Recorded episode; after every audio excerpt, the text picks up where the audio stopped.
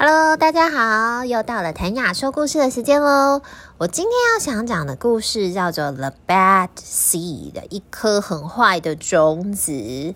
这个故事的作者呢，就是之前我有介绍过《The Good Egg》那本蛋的同一个作者。因为他这个系列啊实在是太有趣了，所以后来他就有一直出了新书。那这本新书啊，是我觉得也很棒，然后我会很想要跟我。呃，跟我的学生分享的一本书。我为什么想要分享这个故事呢？是因为，嗯、我觉得就是很多的孩子在学校，就是有一些当然不一定会过得很快乐。比如说，有一些状况没有到很好的时候，常常会被贴上就是他很过动啊，或者是不受教啊的一些标签。那当然，我就觉得有一些遇到这样的状况的时候，说实话，家长其实心里也不好受，小孩心里其实也不好受。那我在看这本绘本的时候，我就会忍不住的，就是想到了，就是我认识的一些孩子们。那我想先读这个，呃，分享这个故事给大家。这个 The Bad Seed，一刚开始的时候呢，就是一个。他画了一个黑色的葵瓜子，这个葵瓜子就是一副凶神恶煞的表情，然后就告诉你说：“我就是一颗很坏的种子，我非常非常的坏。”然后横眉竖眼的，就是那个眉毛看起来粗粗的，他就这样皱着眉头瞪着你。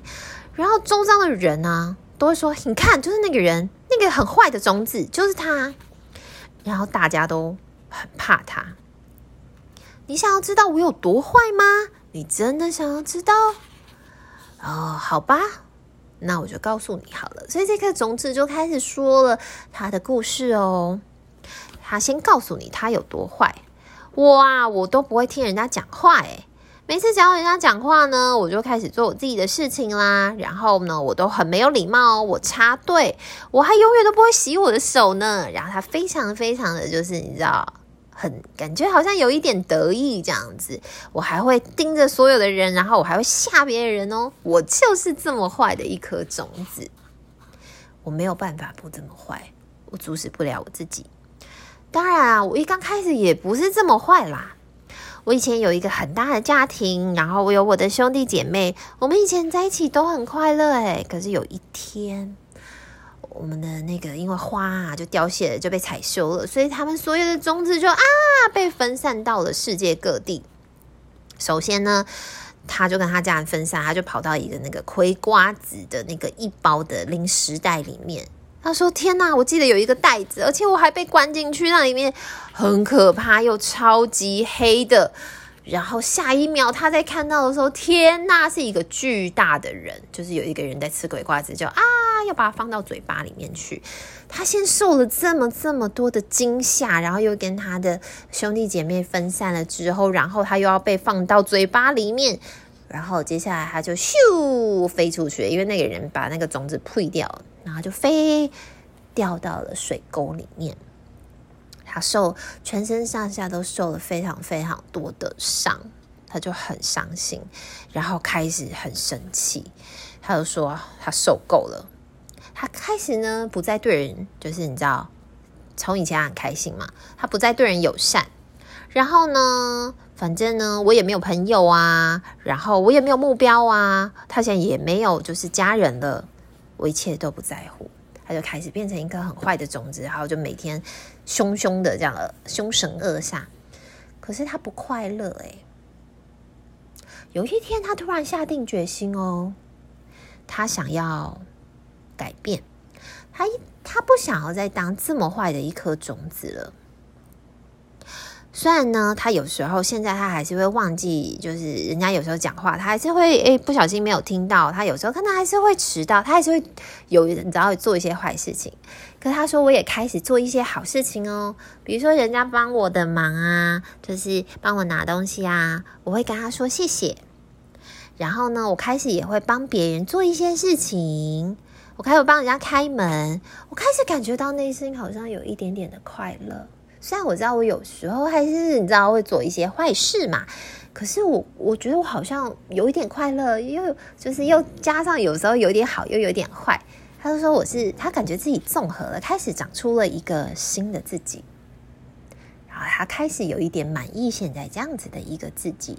有一天，他走在路上的时候，他就听到其他的种子说：“哎，是那个 bad seed，是那个坏种子。”哎，就他隔壁的种子就说：“没有啦，他现在没有这么坏了。”我听到这个故事的时候，其实感触还蛮深的。就是每一个我接触到的孩子，或者是我们听到的孩子，当他在变成一个可能我们看到觉得他调皮捣蛋啊，然后不守规矩啊，很不配合的背后，我觉得好像都会有一些故事，但是，但是他的那一些故事跟他的背景有没有被倾听呢？或者是有没有人知道呢？还是下一个？遇到你只看到他的表现，你就觉得他就是这样子的孩子呢？我觉得，如果我们有办法了解一下他背后发生的事情，是不是就可能更有机会可以帮助得到他，或跟他接近？分享一个小小的故事，就是我之前的一个就是朋友，他就有分享，他也是一个老师，然后他就是在课堂上，他是一个很新的老师，那他有时候会不太清楚就是学生的状况，然后我们会一起讨论。他说那一天他在班上发就是学习单的时候，然后就会有男同学，就是你高年级的男同学，就会一直就是故意故意去捣乱，不管他怎么讲。比如说，哎，亲们不要讲话，也没有用。基本上，他们就是在你没有看到的时候，他就会一直讲话。那可是那个时间，其实应该是必须要安静的。那在长期这样下来，就不堪其扰嘛，因为等于他没有办法好好的进行去做他的事情。那而且是有一点点，有一点点好像是挑缸的那种感觉，这样。然后这个年轻老师就非常的挫折，他就问我。我就跟他聊了一会儿，我就说：“哎，那我们来讲一下好了，这个孩子为什么要这样做啊？”我说：“嗯，我不知道。”哎，我说：“你觉得他有没有可能是想要吸引你的目光呢，或吸引你的注意？”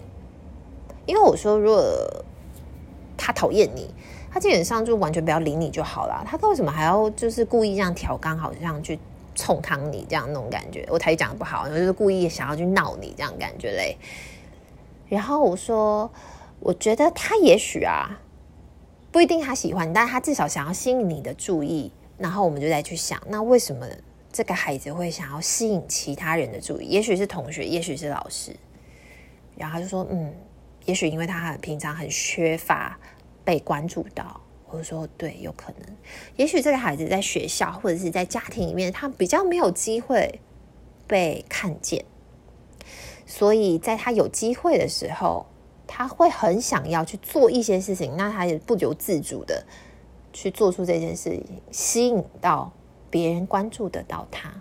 所以我说，其实这是另外一种无形的求救。对我来说啦，他可能是一种另外一种无形的，他用他的行为去表示出来一个讯号，想要被看见，只是他不会用。就是一般他能表达方式用讲的，比如说他不会讲出来，可他的下意识去做出了这些让你觉得很困扰的事情，可是背后可能会不会有这些原因？然后我就跟他讲完之后，我就说，我现在这样讲完了，你再重新去想到这个孩子的时候，或者是你下一次再看到这个孩子的时候，你心里的感觉会跟你刚刚跟我讲，你觉得他一直吵啊，一直闹啊那种感觉一样吗？他就说不一样。我就说对，我觉得每一个孩子背后或每个大人背后都有一个故事。绘本是一个很好的方式，让我们或让这个孩子可以感觉到被同理。我今天想要推荐这一本《The Bad Seed》给大家。如果你身边也有遇到一个孩子呢，可能他过得没有很顺遂，或者常常会感觉很像是反抗大人或反抗这个世界。不妨跟他一起有机会一起读这本故事书吧，或者是跟他分享这本故事书。我想他应该可以告诉你一些他曾经发生过的故事。祝大家都有美好的一个礼拜哦！然后同样工商服务一下，如果你喜欢我的故事的话，你可以到 FB 的社团打“每天都爱说故事”，你就可以加入社团故事。定期我们都会有故事，呃，在那边的上架。还有呢，如果你喜欢我的节目，请你给我五星、五星、五星、五星，噔噔噔噔，五星好评，感谢大家，谢谢你用你的时间，每一次都跟我一起听一个故事。那就到这里喽，大家拜拜。